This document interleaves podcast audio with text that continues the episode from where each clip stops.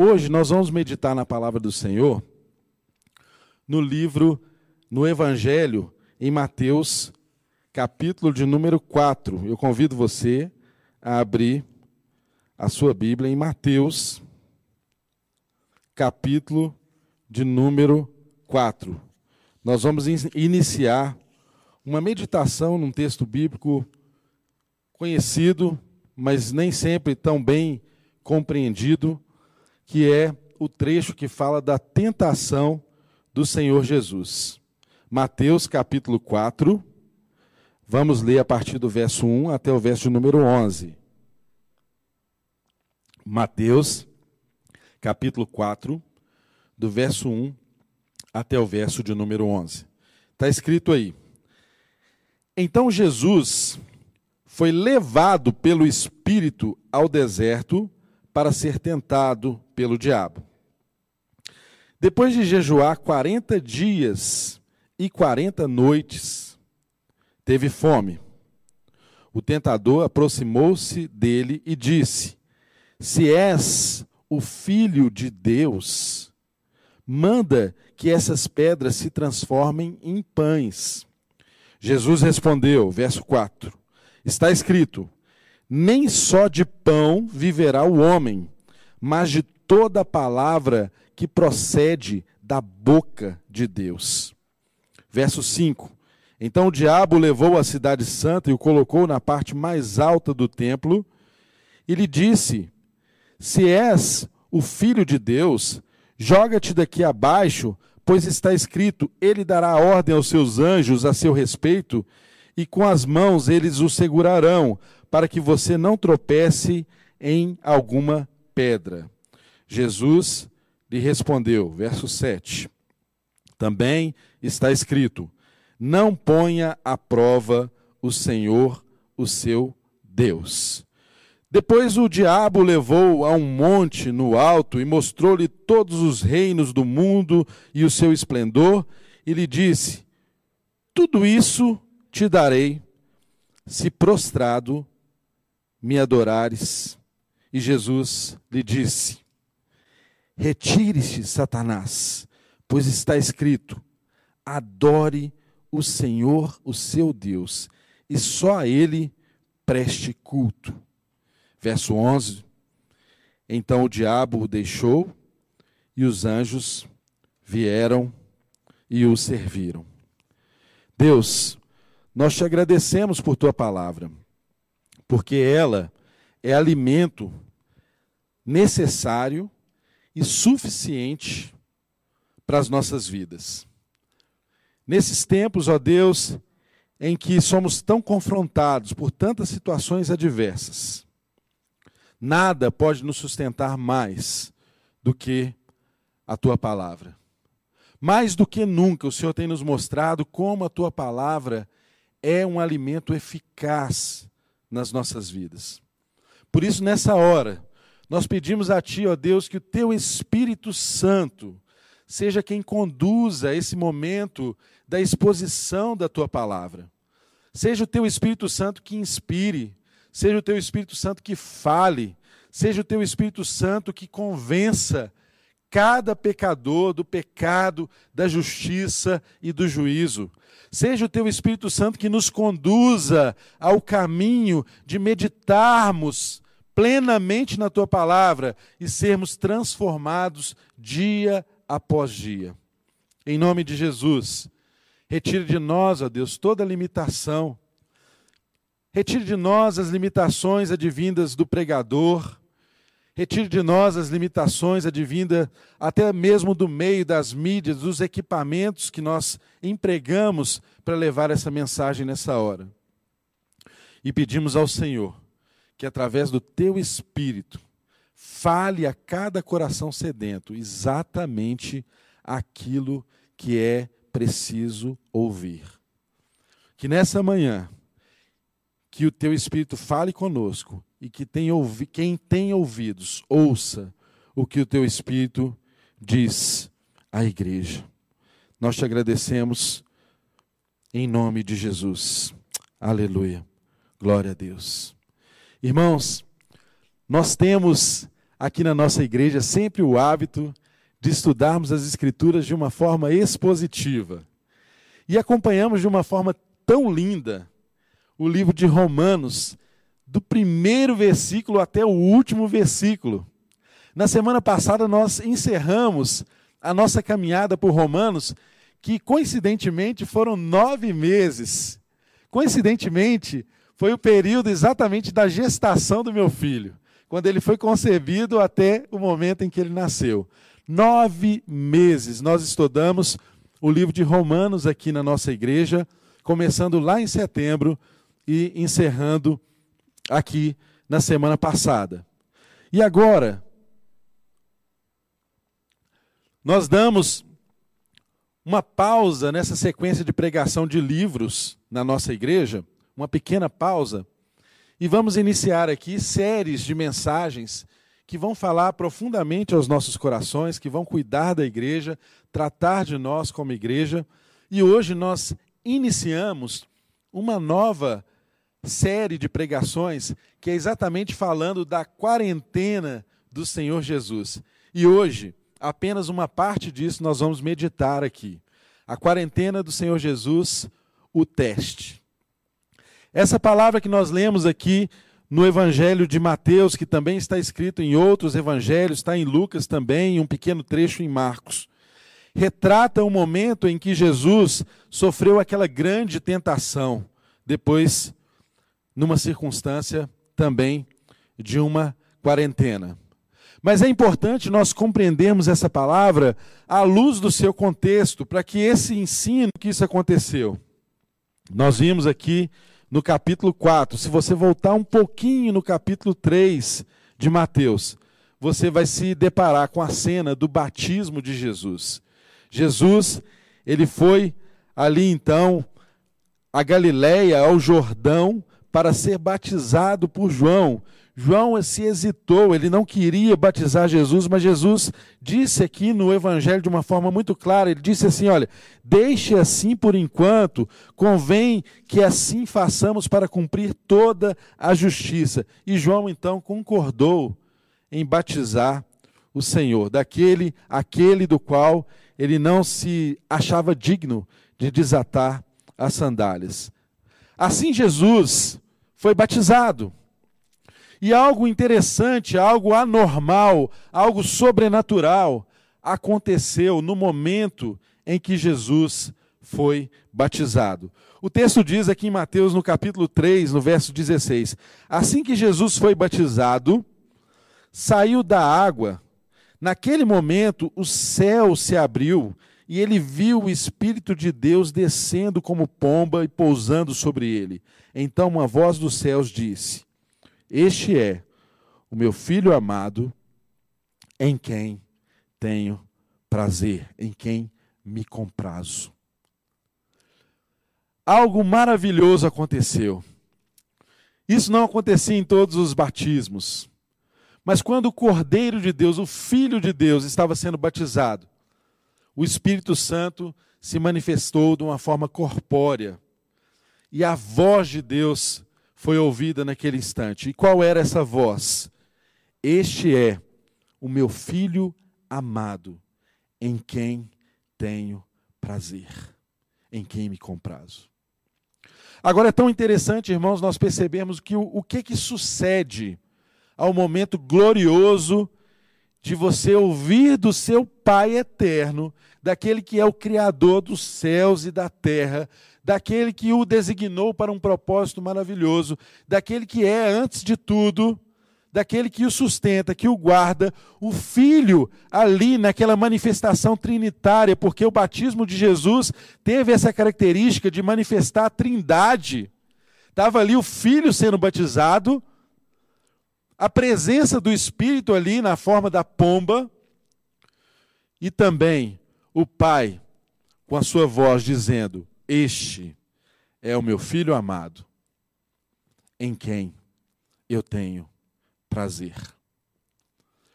A família, a Trindade, Deus família, estava ali manifestado. E não há ambiência mais gostosa para a gente do que a da família, não é verdade?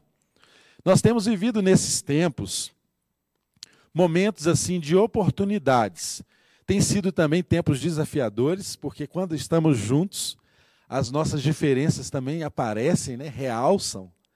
Mas uma coisa é verdade: família nasceu no coração de Deus. Nós nos realizamos em família porque o nosso Deus é família. O nosso Deus é Pai, é Filho e é Espírito Santo. Exatamente por isso que nós devemos, espelhando a imagem de Deus, também espelhar na nossa casa aquilo que Deus é: família. Deus é família. Deus é Pai, Deus é Espírito e Deus é Filho. E em casa, apesar dos desafios, os momentos mais felizes você pode recordar na sua vida, e esse é um momento, é um tempo propício para a gente ter boas recordações, não é mesmo? Inclusive, agora eu até convido os irmãos a participar das nossas lives, fazendo aqui um parênteses, tá? Das nossas lives que tem acontecido lá do B da Vida, toda sexta-feira, às 22 horas, no nosso canal do Instagram aqui da nossa igreja, quando nós conversamos com irmãos da nossa igreja, contando exatamente o lado B da vida. E o que, que acontece nessas conversas? De uma forma muito descontraída, muito interessante, muito leve, nós temos boas lembranças sendo manifestadas ali da infância. Também lembranças de dificuldades e de superação. Mas qual o detalhe que eu chamo para isso? Em todos os momentos marcantes da nossa vida, a nossa família é parte. A nossa família faz parte. Então, voltando aqui para o texto, qual que é o cenário que nós temos? Nós temos aqui um cenário da família reunida, presenciando aquele momento glorioso da inauguração do ministério de Jesus, do batismo de Jesus, Pai, Filho e Espírito Santo, e o Filho sendo afirmado pelo Pai: Esse é o meu filho amado em quem eu tenho prazer em quem me comprazo. Mas o que, que acontece logo em seguida? É exatamente o texto que nós lemos aqui. Logo em seguida, então Jesus foi levado pelo Espírito ao deserto para ser tentado. A tentação, ela veio logo depois de um momento incrível, de um momento maravilhoso, de um momento que talvez poderíamos desejar, tentando nos colocar no lugar de Jesus, como se tudo parasse ali. Porque a melhor coisa que a gente pode experimentar na vida, de fato, nessa vida, são esses momentos de prazer quando a família derrama amor e era exatamente isso que Jesus estava experimentando naquele momento ali, na presença do Pai e do Espírito Santo. Ele estava sendo afirmado na sua identidade. Mas o que acontece depois? Ele foi para o teste. E assim é conosco, assim é na nossa vida. Deus não nos isenta de sermos testados. Deus não nos isenta de sermos tentados. Assim aconteceu na vida do nosso Senhor. Ele foi tentado. E o texto nos mostra de uma forma muito clara que ele foi levado pelo Espírito ao deserto. O deserto é o lugar de sermos tentados. O deserto é o lugar de sermos provados. O deserto é o lugar onde nós afirmamos através do nosso comportamento e das nossas motivações, se de fato ouvimos a voz de Deus ou se ouvimos a voz do mundo. E muitas vezes o diabo fala através da voz da cultura prevalecente. Jesus então foi levado para ser tentado, ele foi levado pelo Espírito para ser tentado. E aqui o texto nos mostra que depois de jejuar 40 dias, está aqui no verso de número 2, depois de jejuar 40 dias e 40 noites, ele teve fome. É tão interessante nós pensarmos que a palavra de Deus, ela deve nos fundamentar por princípios. Nós devemos ler a palavra de Deus, extrair da palavra exatamente aqueles princípios fundamentais para conduzirmos a nossa vida conforme o desígnio, conforme o propósito de Deus. Aqui, esse texto nos mostra um retrato principiológico lindo, maravilhoso, para que as nossas vidas sejam bem-sucedidas e para que a gente consiga identificar, reconhecer e vencer cada uma das tentações que nos são colocadas. Como que a gente deve enfrentar as tentações e não se corromper diante delas? Respostas para questões como essa nós encontramos aqui nesse texto. Mas é importante antes a gente navegar um pouquinho aqui pelo livro de Hebreus, para a gente ter uma compreensão desse texto. Hebreus capítulo 4, verso 14 a verso 16. Está escrito lá em Hebreus capítulo 4, do verso de número 14 ao número 16. Portanto, visto que temos um grande sumo sacerdote que adentrou os céus, Jesus, o Filho de Deus, apeguemo-nos com toda firmeza à fé que professamos, pois não temos um sumo sacerdote que não possa compadecer-se das nossas fraquezas, mas sim alguém que, como nós, passou por todos os tipos de tentação, porém sem pecado. Assim, aproximemo-nos do trono da graça com toda confiança, a fim de recebermos misericórdia e encontrarmos graça que nos ajude no momento de necessidade. Irmãos, o que, que aprendemos aqui nesse texto? Isso tem tudo a ver com a tentação de Jesus, que é o texto principal nosso aqui de Mateus capítulo 4. O autor de Hebreus diz que nós temos um grande sumo sacerdote que entrou nos céus, Jesus, e diz que nós devemos nos apegar a isso. Porque Jesus, ele venceu a morte, ele venceu o pecado. Ele passou por essa terra por aflições. E isso o qualificou para hoje estar assentado à destra de Deus Pai, no lugar de onde Ele enviou o seu Espírito, no lugar de onde Ele é o nosso intercessor, do lugar onde Ele é o nosso advogado junto ao Pai que intercede por nós. Mas é muito importante nós percebermos algo. O nosso Deus não é um Deus alheio ao nosso sofrimento. Saiba, meu irmão, que o seu Deus Jesus, ele não é alheio ao deserto que talvez você esteja passando nesse momento da sua vida. Exatamente porque o nosso Deus não exige de nós algo que antes ele não tenha passado. Nós não somos tentados em uma tentação superior à que podemos suportar. A palavra de Deus nos ensina. E de igual modo, nós temos em Jesus uma total identificação, porque o nosso Senhor passou por cada um dos sofrimentos, por cada uma das privações que eu e você podemos passar. É incomparável nós percebermos a vida sob esse prisma. É incomparável nós olharmos para a vida e para as dificuldades da vida, para as privações, tal, em tempos tais como esses de deserto. Deserto também fala de isolamento, de lugar de isolamento, lugar de privações, lugar de dificuldades. É imprescindível, ao olharmos para essa situação, nós lembrarmos que o nosso Deus não é um Deus inerte, alheio, isento a essas situações. O meu redentor, o seu redentor, entende o seu sofrimento porque ele sabe o que é padecer. Ele foi o servo sofredor. Ele sofreu por nós. Por isso que nós podemos crer que Jesus se identificou completamente conosco na sua morte, no seu sofrimento, e nós podemos nos identificar com ele, com os princípios que orientam a atitude dele diante do momento em que ele é tentado. O texto diz, aqui em Hebreus, pois temos um sumo sacerdote que, que não possa padecer das nossas, das nossas fraquezas, mas sim alguém que, como nós, passou por todo tipo de tentação, porém sem pecado. Sem pecado.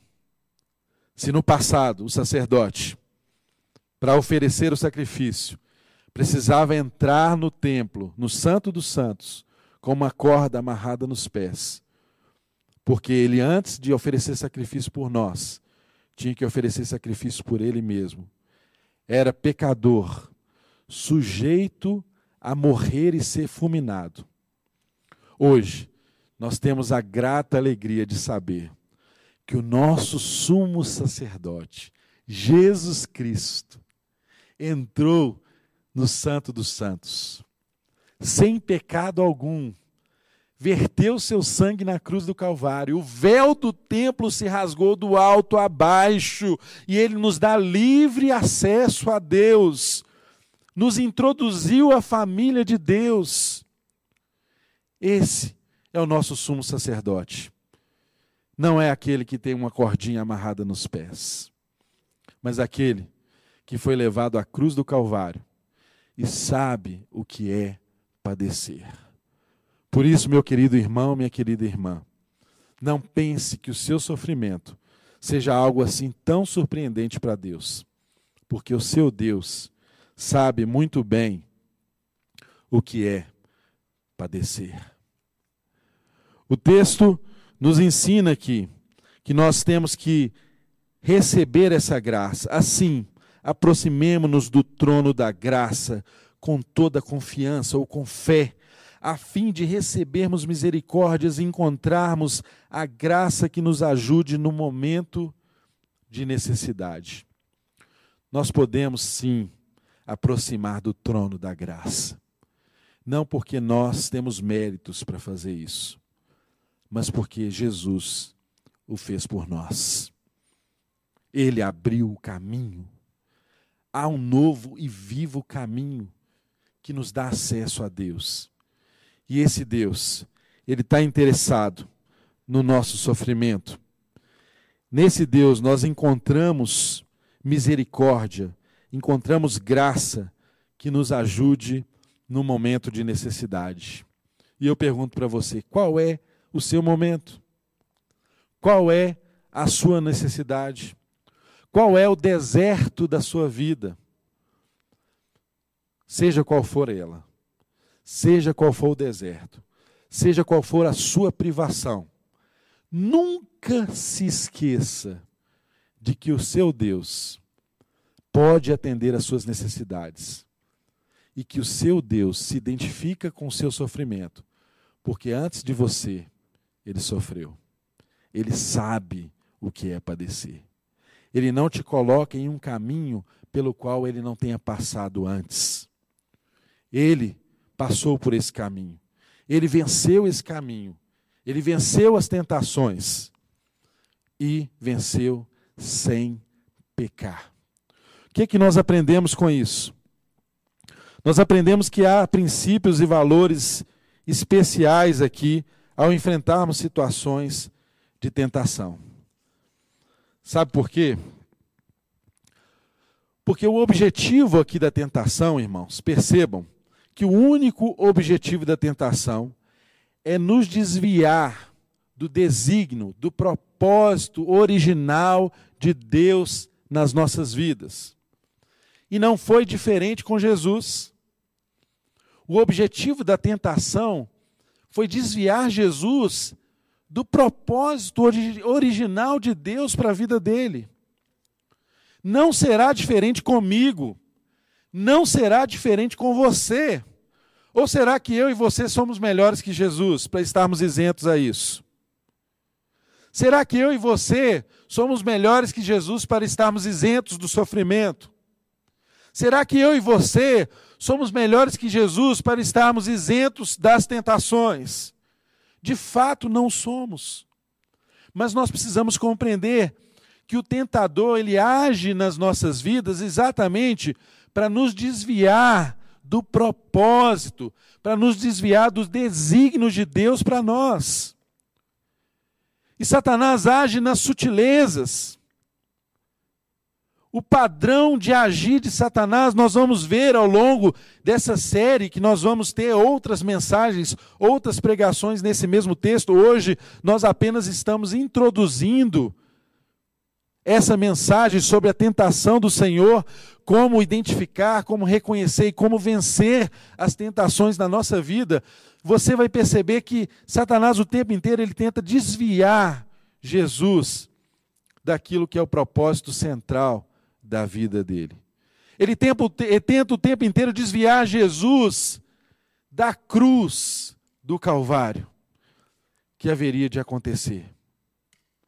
Então, queridos, não se iluda. Não se iluda. É importante nós reconhecermos as tentações para nós enfrentá-las e conseguirmos vencê-la. Não se iluda.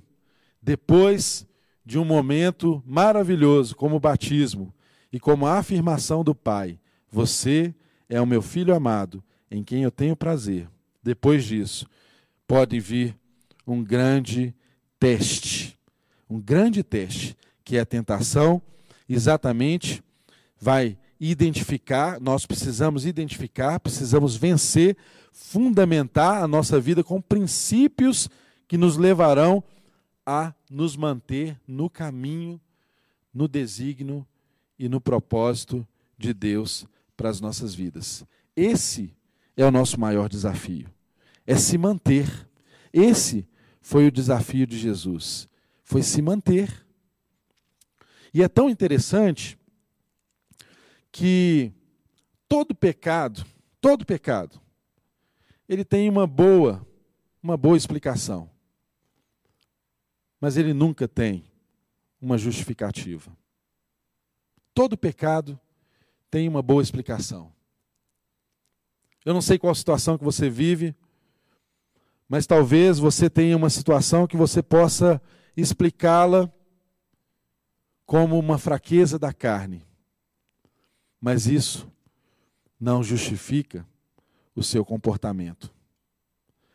Essas tentações são exatamente para nos confrontar no nosso comportamento e, mais do que isso, nas motivações do nosso comportamento. Então, é muito importante, meu querido irmão, que nós tenhamos não apenas uma boa explicação para o pecado, mas que nós tenhamos verdadeiramente a única justificativa para os nossos pecados. E sabe qual é a justificativa dos nossos pecados? É aquele que morreu sem pecado algum por mim e por você. Por gratidão, por gratidão, nós temos que nos entregar e entregar a nossa vida a esse caminho de vencermos aquilo que nos desafia, tal como Jesus foi desafiado nessa tentação. Qual que foi aqui o grande desafio para começarmos aqui esse texto aqui das tentações especificamente?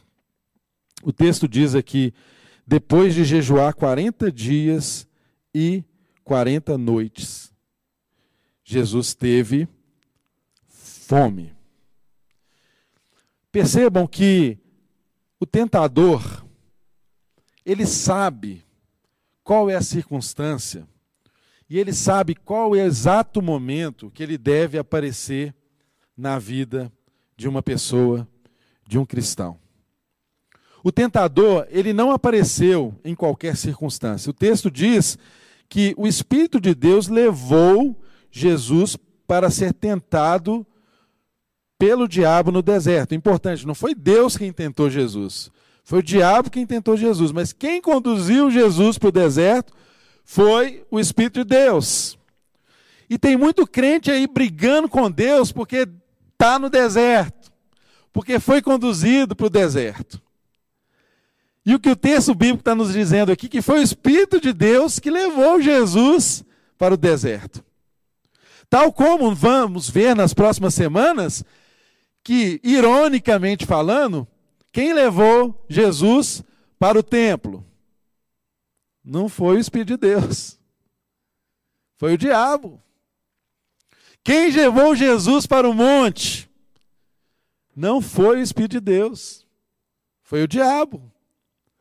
Quem levou Jesus para o deserto? Foi o Espírito de Deus. E isso deve falar aos nossos corações. Deus deseja que no, de no deserto nós sejamos provados naquilo que é mais primário em nós. Deserto é o lugar das provocações mais basilares. Deserto é o lugar em que as privações mais aparentes se tornam é, efetivas. Deserto é o lugar das objetividades aparecer na nossa vida, das maiores necessidades se tornarem aparentes, monstruosas, grandiosas diante de nós. O texto diz que Jesus estava ali há 40 dias e 40 noites jejuando e orando. Ora, o que é de se esperar de alguém que está 40 dias e 40 noites jejuando? Naturalmente é que essa pessoa tenha fome. E é o que o texto diz que aconteceu. Depois de 40 dias e 40 noites, Jesus teve fome. E aí, no momento da fome, é que o tentador apareceu. O tentador não aparece em qualquer momento, não, meu irmão. Ele está ao nosso derredor, aguardando uma oportunidade. Ele é um oportunista. Ele identifica situações. Jesus já estava ali há 40 dias e 40 noites sendo jejuando. Ele percebeu o momento da fome. E no momento da fome, o texto diz: o tentador aproximou-se dele e disse: Se és o filho de Deus, mande que estas pedras se transformem em pães.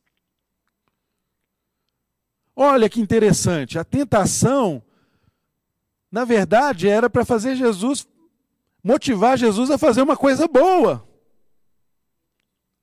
E temos que estar atento a isso, porque numa circunstância de fome de 40 dias e 40 noites, num deserto, no frio, à noite, no calor escaldante durante o dia e na fome intensa, não há nada de mal em transformar pedra em pão.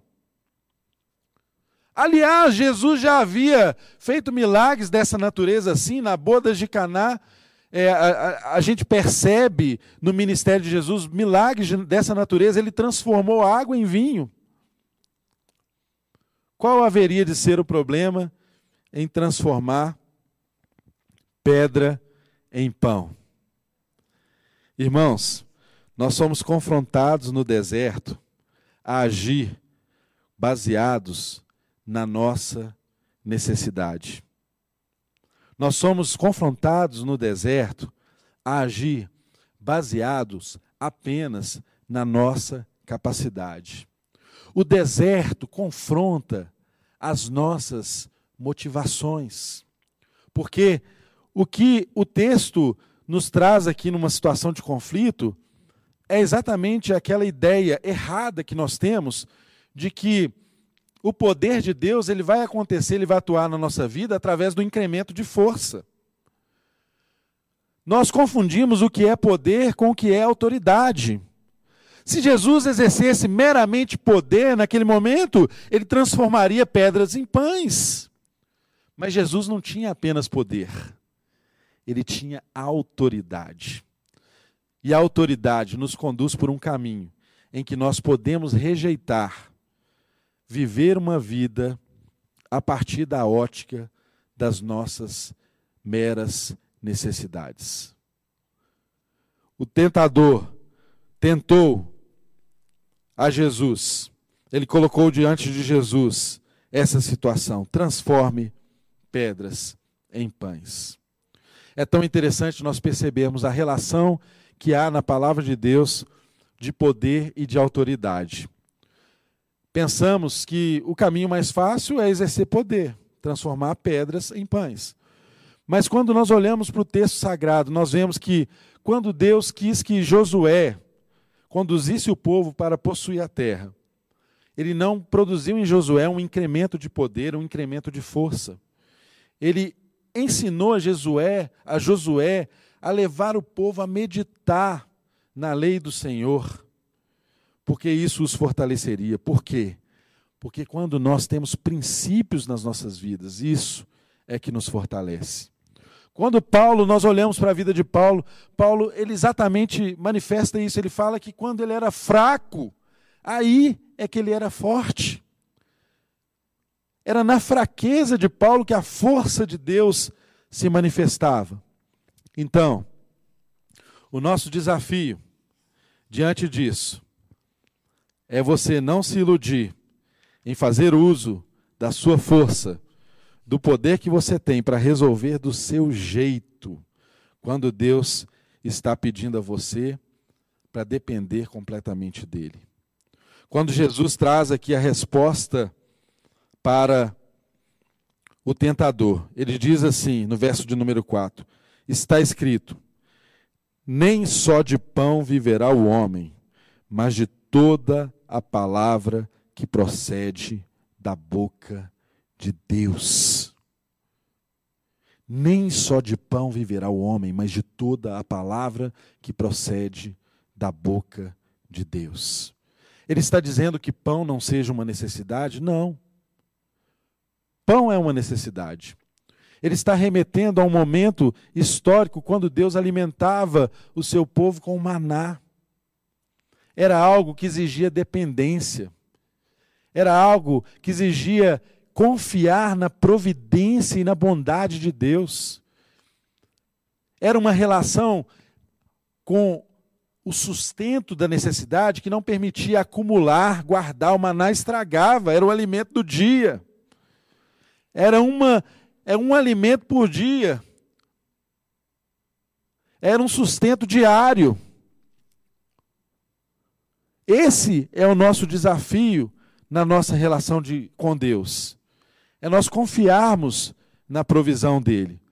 Porque se Jesus não confiasse na provisão de Deus, ele teria transformado pedras em pães.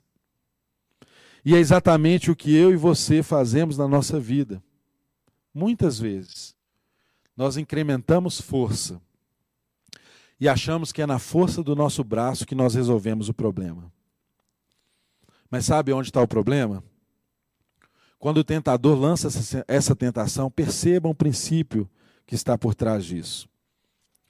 O que está desafiado em Jesus não era o poder que ele tinha para transformar pedras em pães. O que está desafiado em Jesus era a identidade que Jesus tinha. Percebam, há pouco tempo atrás ainda ecoava nos ouvidos de Jesus a voz do seu pai dizendo: Você é o meu filho amado, em quem eu tenho prazer. E agora, qual é a primeira palavra do tentador a esse mesmo Jesus? Se tu és o filho de Deus, ele lançou dúvidas Percebam que quando Satanás lança dúvida, o problema não está na capacidade que Jesus tinha de transformar pedras em pães, mas exatamente na identificação que ele tinha com o seu próprio Pai. Irmãos, eu e você somos desde o Éden chamados seres à imagem e semelhança de Deus somos criados para frutificar. O primeiro, um dos primeiros mandamentos que Deus nos deu lá no Gênesis foi de frutificarmos. Uma das primeiras vozes que nós ouvimos de Deus foi frutificai. E o que, que o tentador fez? Chegou para Eva e Adão, aproveitou o mesmo enredo, a mesma história, o mesmo cenário, mas diante do fruto, lançou a dúvida.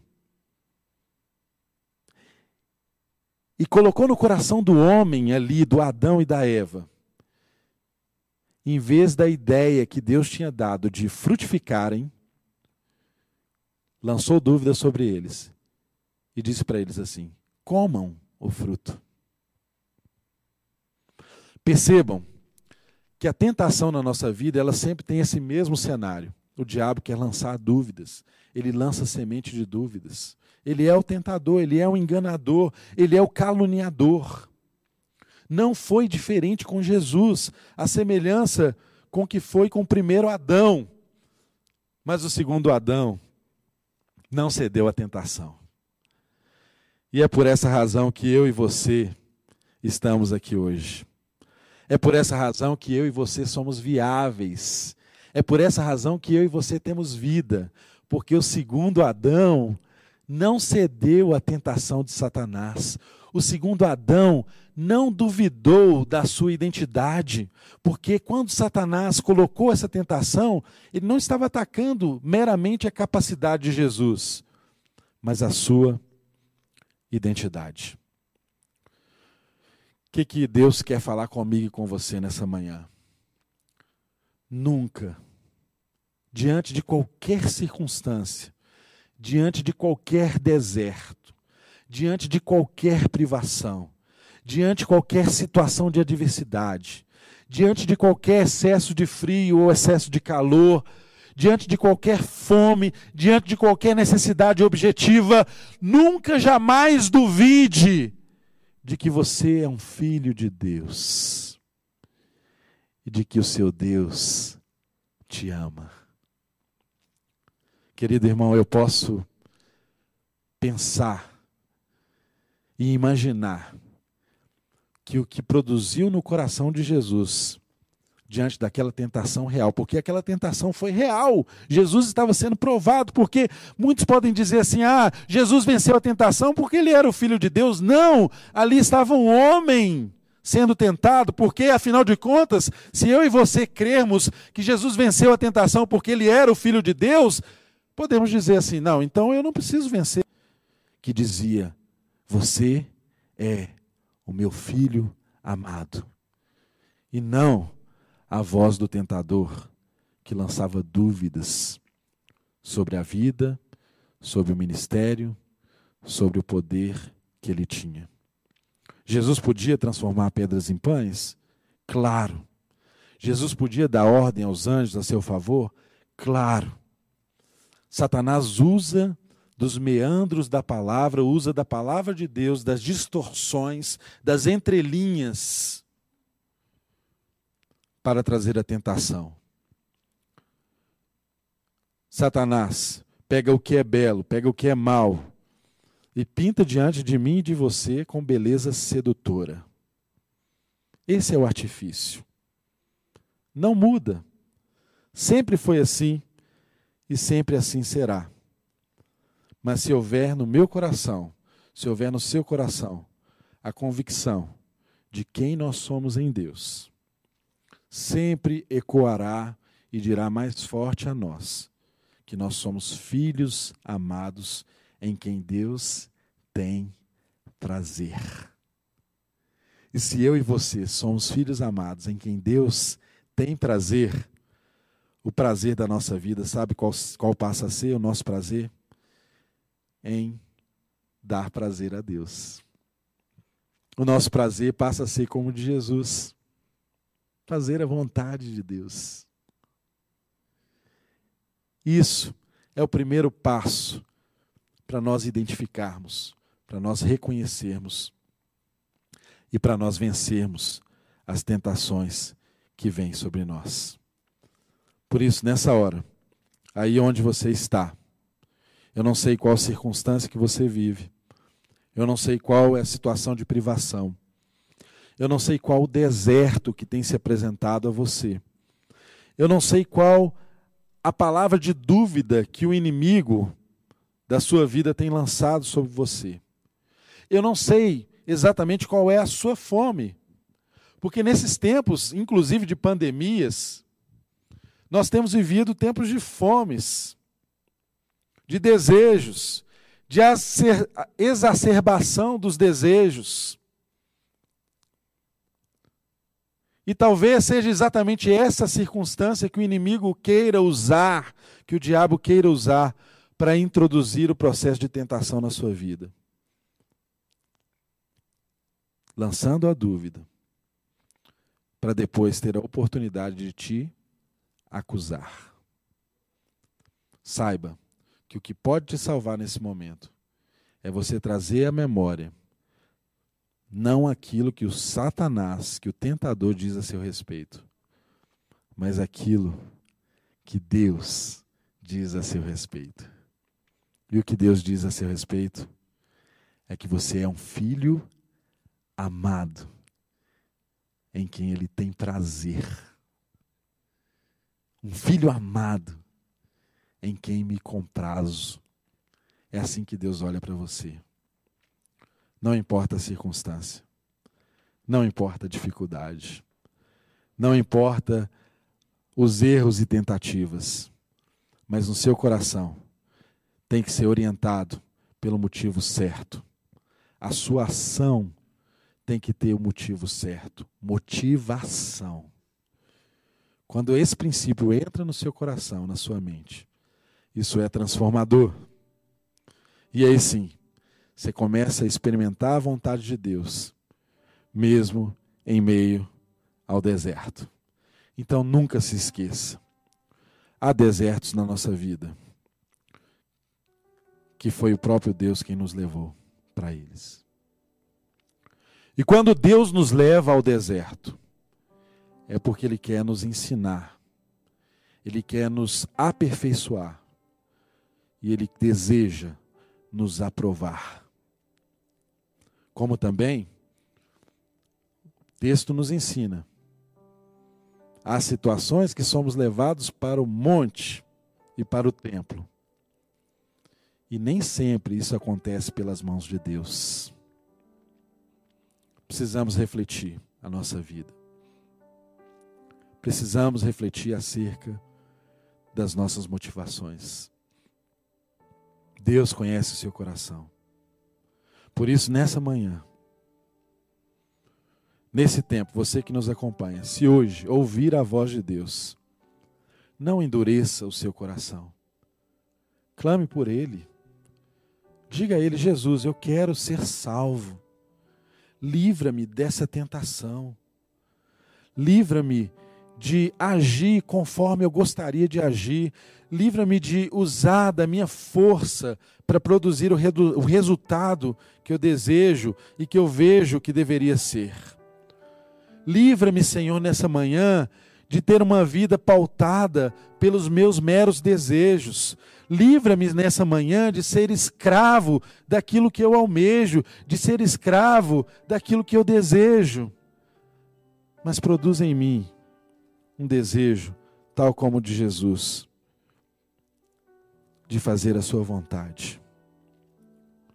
Produz em mim, Senhor, tal como em Jesus, o desejo e a declaração de que o Senhor é a minha comida e de que o Senhor é a minha bebida. Querido, tudo que você precisa está em Deus. Que você possa buscar ajuda, que você possa confessar, que você possa orientar os seus sentimentos, mas que você nunca, nunca se esqueça Deus te ama e Ele tem prazer na sua vida. E é isso que te identifica. É isso que diz quem você é. Você tem pai.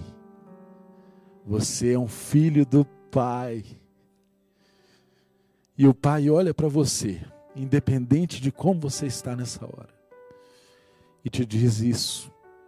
Eu tenho prazer em você. Reoriente a sua vida. Reoriente as motivações. E comece a trilhar um caminho para vencer cada uma das tentações que não serão poucas. Mas ao final você será servido, tal como Jesus o foi. Que essa palavra de Deus alcance a sua mente, alcance o seu coração, mude a sua ótica, Mude a sua motivação e mude o seu comportamento diante dos desafios tantos que nós temos todos os dias na nossa vida. Que Deus te abençoe e te guarde. Vá na graça de Deus. Seja cuidado por Ele. Permita que Ele te cuide. E nunca se esqueça que Ele, é te, que ele te ama, que Ele é seu Pai amoroso que Ele deu seu filho por sua vida. Em nome de Jesus. Amém.